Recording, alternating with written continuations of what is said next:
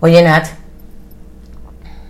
¿cuál es la lección más valiosa que tú has recuperado del divorcio? Me sorprendes. Pero es que tu divorcio es diferente al mío y eso es que, claro, las dos somos divorciadas. Ajá. Pero yo me divorcié hace 28, 30 años, ya ni me acuerdo cuántos. Yo no quise tener hijos. Entonces ya para, para mí realmente mi ex marido, el único oficial que he tenido, pues ya pasó a ser un noviazgo como, como otro más. Pero en el caso tuyo, ha habido hijos, ha habido ex marido. Eh, ¿Cuál es la, la lección así que tú dices que si le, tuviéramos que si le tuvieras que decir a alguien qué es lo más importante que tienen que saber cuando uno se divorcia? Porque uno tiene que saber muchas cosas. Para mí fue recuperar mi vida en el sentido de que es como que siempre en mi matrimonio, ¿eh? no quiero decir que eso sea eh, ley, pero es como que siempre estaba complaciendo a los demás, uniendo que el chico hacía tal cosa, mira lo que hace el otro, eh, al, al- al padre que se ocupara de, de controlar, de mirar, de que, porque no se les ocurre, de educar. No es que no lo hiciera, pero es como que siempre estaba triangulando. Pero las relaciones Pero el triangular es parte de las relaciones de, de es parte pareja. de la relación. Y, y- y después de 20 años, nada, me- a mí me gustó, me gustó recuperarme a mí, recuperó gustarme lo que me gusta, eh, vivir tranquila, eh, empezar a hacer cosas por mí, a trabajar, a progresar, a tener objetivos, a resolver temas. Me gustó, me gustó muchísimo. No es que antes no lo hiciera, Eh, Lo hacías de otra manera. lo hacía de otra manera. Y más pensando en los demás. un poco pensando en los demás, claro, y un poco eh, hasta una cosa tonta te voy a decir. Ahora tuve que cambiar el carro, el auto, y, y me senté y pensé, digo, ¿qué es lo que yo quiero? ¿Qué carro quiero manejar? y nos hubieran visto hoy en este clima de Miami delicioso, nosotros con el techo abajo, la brisa, escuchando cuál es la canción que escuchábamos. Ay, sí, que es una nueva que no la habíamos Sí, con escuchado. Pitbull, I love you, baby. I love you, baby, pero en español. Y éramos las mismas teenagers, regresamos a nuestras... Es, co- es como, pero es un poco eso. Cuando, y a veces me subo al carro, a ver, más allá de que no es un carro caro, no, no es que me compré una, una- un auto lujoso, sino en el sentido de que me, es como que disfruto cada momento. Estoy trabajando, disfruto. Estoy haciendo el podcast, disfruto. Subo mi carro, disfruto. Es como que como no tengo el mal humor de otro, la convivencia, que está buenísima, no digo que no, pero recuperé todo el tiempo el, el sentirme bien en lo que hago. Tú dijiste hace un ratito una, una, una palabra que a mí me parece muy importante porque cuando la gente, cuando nos divorciamos, este, los que están afuera y que no han vivido un divorcio, no, no entienden que uno muchas veces no se divorcia por falta de amor, se divorcia por cansancio, se divorcia por algo muy importante que es recuperar la tranquilidad. Tú hablaste también de- del humor, o sea, por poder llegar a tu casa y poder mantener tu estado anímico con el que venías. Absolutamente. Y no tener que, a ver, suena feo a veces porque es como que todo el mundo dice, bueno, pero está sola, y es como que en ese sentido, y no sé si quiero construir otra vez lo mismo. No, Ese yo sí no, te lo dije que yo no. Eso es lo que hablamos la vez pasada, ¿no? Pero si nos volveríamos a casar o no. Pero eh, en cierta forma es como todo lo siento como más profundo. Es como que la vida me gustó, la convivencia con mis hijos, el diálogo, eh, la- las relaciones con mis amigos, con mi familia. Es como que no tengo ese intermediario que siempre, en mi caso, me tiraba menos digamos, ese intermediario que siempre tenía un filtro, porque este no le gustaba, porque este no le venía bien, porque esta eh, no sé qué. Entonces, es como que yo hasta eso recuperé. No es que no lo tenía, ¿eh? Pero es genuino, me junto con la gente que quiero, no tengo filtros en el medio, no tengo nadie que me dice, eh, este no me gusta, este me gusta, este es un chanta, este es, no sé, es como que... Sí, que es que ya no es tu opinión, es una opinión compartida. Entonces no solamente si a ti te gusta Sí. la persona o no te gusta la persona, sino es eh, este eh, eh, si al otro le gusta. O sea, yo hoy en día me pasa mucho que cuando, cuando yo tengo pareja, Y la gente me dice, qué rico que tienes pareja y a mí me incomoda mucho la pareja cuando estoy con mis amigos, porque hemos creado una relación juntos sin la pareja donde yo me llevo bien con ellos, pero no tiene nada que ver. Claro, cuando voy con la pareja tengo que estar pendiente de si le gustó, si no le gustó, si estaba tranquilo, si no estaba tranquilo, si estaba cómodo, si no estaba cómodo. Y a mí me dañó ya la, tarde, me dañó. Sí, bueno, a ver, no lleguemos a un extremo porque en realidad. Pero yo soy extremista, nada, o sea, ¿de, cuándo a cuándo vas a esperar que no sea ahora porque suena que, no, que nos molesta en realidad. Y yo creo que pues. ¿Y si nos molesta? No, en el día a día, a mí el día a día me cambió de la noche a la mañana. ¿Sí? Y tampoco es que tenía peleas violentas ni nada que se de, cuando estaba casada, ¿no? A ver, Nat. Pero es. Sí, ya, todo el público sabe que tú eres descafeinada. No. bueno, pero el sí, pero digo, es como que me levanto contenta cuando yo quiero. Esa, esa no, por eso digo, la convivencia puede ser, si querés, en cierta forma eh, es lo que molesta, pero realmente que tome el, mi vida, el control de mi vida. Pero más el control de, la vida. Vuelvo a repetir, no es que no lo tuviera porque yo hacía, decidía todo, ¿no? Pero es como que es como que me conecté conmigo primero y después con el resto. Yo creo que estaba como desconectada en cierta forma. Es que yo pienso se va desconectando. Es que yo pienso que parte de lo que pasa en, en una relación es que uno se va perdiendo en las relaciones. Y las mujeres nos tendemos a perdernos en las relaciones. Uno porque venimos con esta, que yo pienso que eso es hormonal y yo creo que nos viene de la época de las cavernas que esta, esta capacidad para dar, bueno, estamos llenas de estrógenos, el estrógeno nos hace este, más amables, más conciliadoras, de querer dar, de querer proteger, de poder querer, de que todo el mundo esté bien, porque esa era nuestra labor. Eh, y nos viene hormonalmente, eh, la testosterona es más de pelea, más, de, de, confrontamiento, de fuerza, o sea, estamos llenos de dos hormonas totalmente diferentes, tanto los hombres como las mujeres, que somos el complemento, no, estamos no criticándolo, yo creo que somos el complemento. Sí, pero yo pienso que es que cuando tú estás en una relación tú te ves muchas veces y como mujeres cedemos mucho más. Como mujeres estamos mucho más dispuestas a yo no quiero, es que a mí no me gusta, o sea, eh, nos cuesta más hacerlo que a los hombres que dicen no voy, ¿por qué? Porque no quiero, o porque no me gusta tal persona, porque ¿para qué me haces eso? Porque es que vine cansado. Uno a veces está súper cansado, agotado, y igual sales. Claro, sí, sí, sí, claramente. Por eso digo, no es que también, porque uno parece que lo pinta al otro como el ogro, el que nunca quería hacer las cosas, pero a mí sí me resonaba. Es como que tengo relaciones directas, no tengo nadie que me opine. Eh, por eso digo, las relaciones construí lazos más eh, fuertes. Eh, no sé, es, es distinta la sensación. Y sí me gustó el hecho de salir adelante, em, ponerme a trabajar. Eh, a tener mis propios objetivos.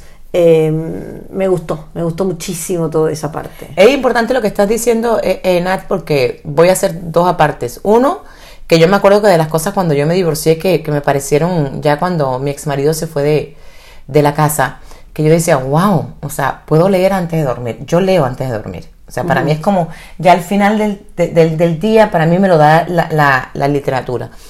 Y, yo no podía leer, porque porque entonces apaga la luz, porque me, este, me estás molestando con la luz, porque porque ya no te vienes a dormir, porque porque estás leyendo en otro lado. O sea, era como siempre, y, yo me acuerdo como cuando se fue de la casa que yo dije, wow, yo puedo leer hasta la hora que me dé la gana. Y en esa época me quedaba hasta las 5 o 6 de la mañana pegada al libro. Claro, eso es un poco como hablamos al principio, lo del cuarto propio, ¿no? Como que uno va cediendo ese espacio y después lo recuperas. Y creo que es culpa nuestra, ojo, pero ¿eh? obvio, no obvio. culpa del otro, yo creo que es más culpa nuestra. Yo creo que sí, pero que además ellos están mal acostumbrados, entonces sí es culpa nuestra, pero hacer ese cambio y cambiar esa dinámica dentro de las relaciones, pues cuesta. Muchísimo. Cuesta.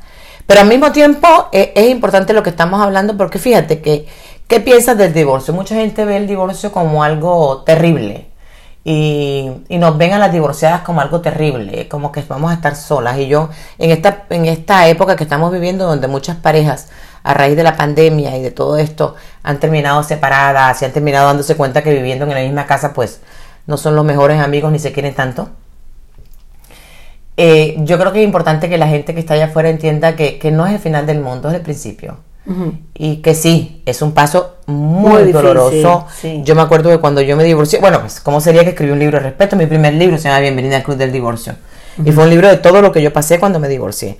Porque había cosas que eran muy, muy difíciles. De entrada, a mí lo que más duro me dio era que yo venía con esta enseñanza y con este mandato cultural, familiar, social, religioso, porque este mandato sí era universal, de que el amor podía con todo. Claro. Y de pronto entendí que el amor no No puede, puede con, con todo. todo. Que el amor es tan fuerte, pero tan fuerte, como para unir a dos personas y, y volverlas ciegas, sordas, mudas en una canción de Shakira constante. Y es tan frágil que no aguanta mucho. No. No aguanta mucho. No, y yo tenía carga con niños de por medio, que es mucho más complejo. Mucho complicadísimo. A mí me parecía Mucho más complicadísimo. complejo. Sí, es mucho más difícil. Y sin embargo, yo me acuerdo que, que, que fue muy duro. Fue muy duro en términos sociales, porque estoy hablando casi 30 años, no, yo era la, primera persona que se divorciaba en la familia. Después han pasado cosas tan, o- tan increíbles. Que lo tuyo y es una que-. No, lo mío sido una lagaña de mico, como te explico. Nunca había escuchado eso. no, sí, al final la que lo hizo bien fue Rosaura. Exacto. Sí, Pero yo me acuerdo que para mi familia fue, y para mí, para mí, esa, esa, esa, esa primera vez que sales con alguien, esa primera vez que te acuestas con alguien, o sea, porque todo se convierte otra vez en la primera vez. Hmm. Se com- es, es- es muy raro porque cuando terminas, que es como, como toda eh, este eh, proceso de, de duelo, cuando terminas, em- pasas por la, por la primera vez, pero la primera Navidad sin él, la primera, primera, el primer aniversario sin él, el primer, o sea, como que pasas por ese año donde todas las fechas, esas son puñal para el corazón. a veces a mí no, no me, eso no me mató. Y después empieza Al con las contrario, primeras yo me veces. sentí como relief, es como eh, eh, tranquila, eh, hacía las cosas como quería yo. A ver, pero pues digo, nadie me prohibió nada. Nada. Sí, Pero eras tú. Era uno, es uno el que, el que va cediendo. Pero en realidad, sí, a mí en ese sentido me cambió muchísimo. Me, me fue muy favorable. Sí. Muy. Y te decía que después viene ya las primeras veces en el otro sentido, que es la primera vez que sales con un tipo que no es tu marido, porque uno, claro, cuando uno está casado, uno está acostumbrado a que lo toquen así, a que le digan así, que le hablan así, y esto es como una, un intercambio, además que me parece muy aburrido, donde ya todos sabemos por dónde va la cosa. Eh, y, y es más de lo mismo, más de lo mismo, más de lo mismo, Más de lo mismo. más de lo mismo, que para mí el matrimonio es más de lo mismo. Yo sé que tú no estás de acuerdo, pero para mí es así. y, y después empiezan estas primeras veces, la primera vez que sales con un tipo, la primera, el primer beso ¿Ves? con otro Eso me tipo. pareció divertidísimo. ¿Te pareció divertido? Sí, el analizar los personajes, cómo, cómo se movían, cómo, cómo, cómo, cómo seducían, cómo porque son hombres grandes, Sí, claro. mayores, digamos. Y eso me pareció entretenidísimo. Nunca me lo hubiera... A ver, uno no se imagina eh, cuando está divorciándose todas estas situaciones No, que vas no, no. pasando. Porque pasás situaciones que son dolorosas, nadie está diciendo que es toda una fiesta. No, no, no, no, ¿eh? no, no. Pero es horrible. sí, o sea, toda esa novedad me gustó. Pero además Me encantó, porque es, me es- pareció y hay que hacer, sí, hay que hacer el, el, el, el, el- el hincapié en que es muy doloroso y que cuando tienes hijos además estás cuidando las emociones de los hijos, los sentimientos de los hijos. Este, Absolutamente. La familia per se como la conocíamos ya no existe, hay que construir una nueva familia y a ver si el otro quiere y si el otro se deja y si los niños se dejan. O sea, es una situación muy complicada. Pero vos sabés que con la, con la, la otra vez me hicieron ese mismo planteo de la construcción de una familia y yo construí una familia con mis hijos. Así es. Con mis es. hijos, con mis sobrinos, con mis hermanos, con, con los novios y la verdad que no siento que tengo que no tengo familia. No, es que la familia, yo creo que es parte de las cosas que, y que hemos hablado cuando, cuando hablamos del tema de las etiquetas, era precisamente esas etiquetas, ¿no? Que nos ponen que la familia tiene que ser padre, mamá eh, y niños. Y hoy en día hay muchas formas de familia, muchas formas de familia. Entonces no perdí esa sensación de familia, no la perdí. No, yo creo Ese que es otro tabú que, uno va derribando. La familia la construye uno. O sea, vos puede ser tu familia con amigos, tu familia con, con y de hecho también me parece o con hijos o con pues digo con tu pri- familia primaria, pero no se pierde.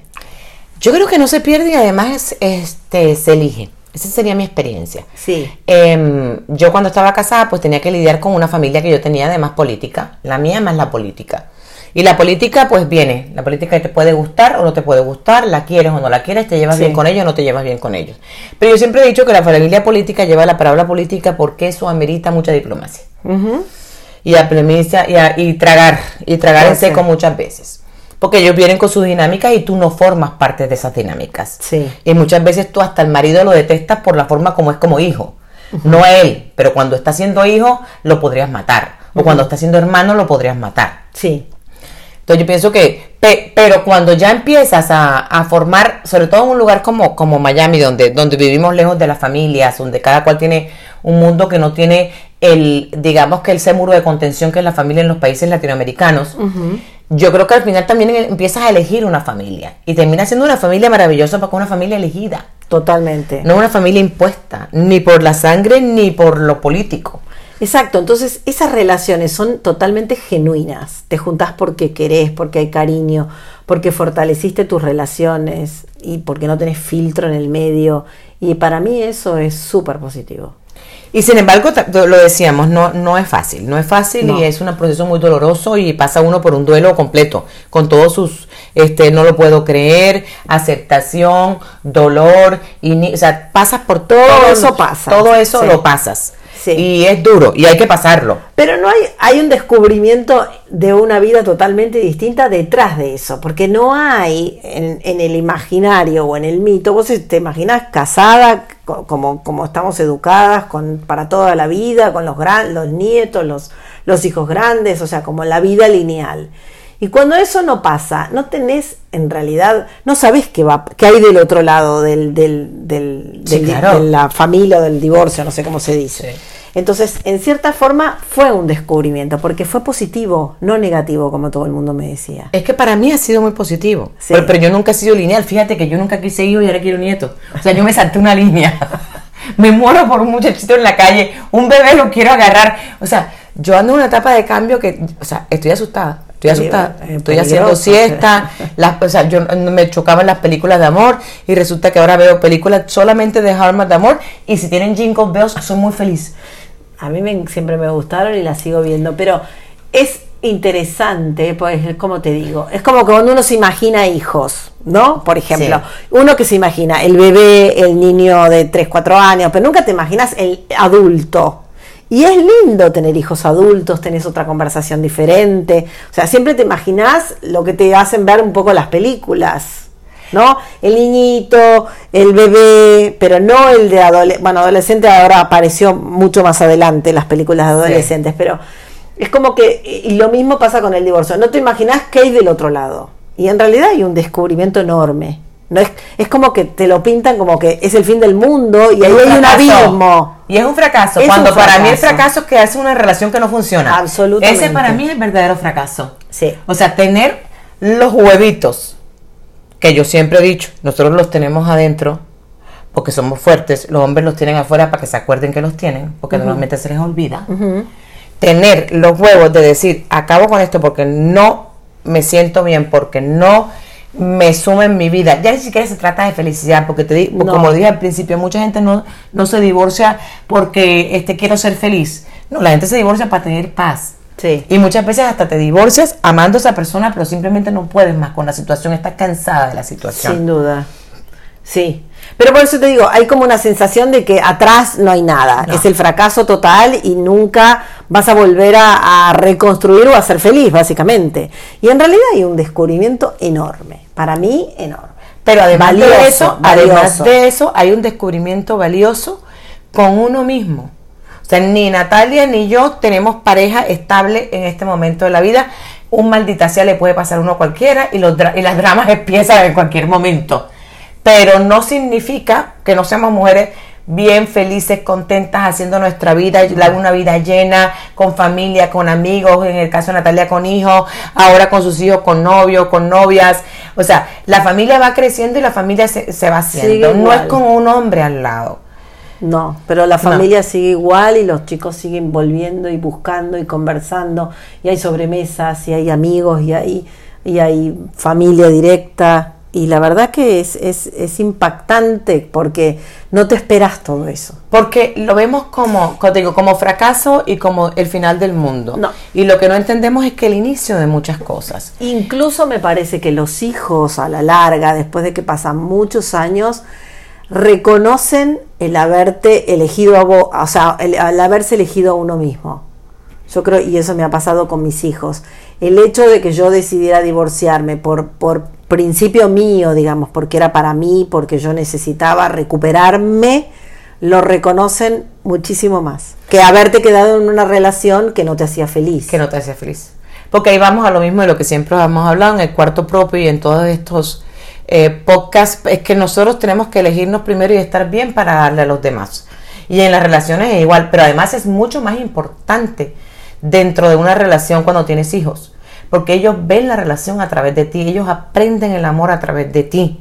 Entonces, si ellos ven una relación de donde hay hastío, donde hay maltrato que no tiene que ser físico, puede ser emocional, donde hay un de bajearte constantemente el uno al otro, donde ven esa, ellos van eventualmente a copiar ese patrón. Y las relaciones para ellos termina siendo eso.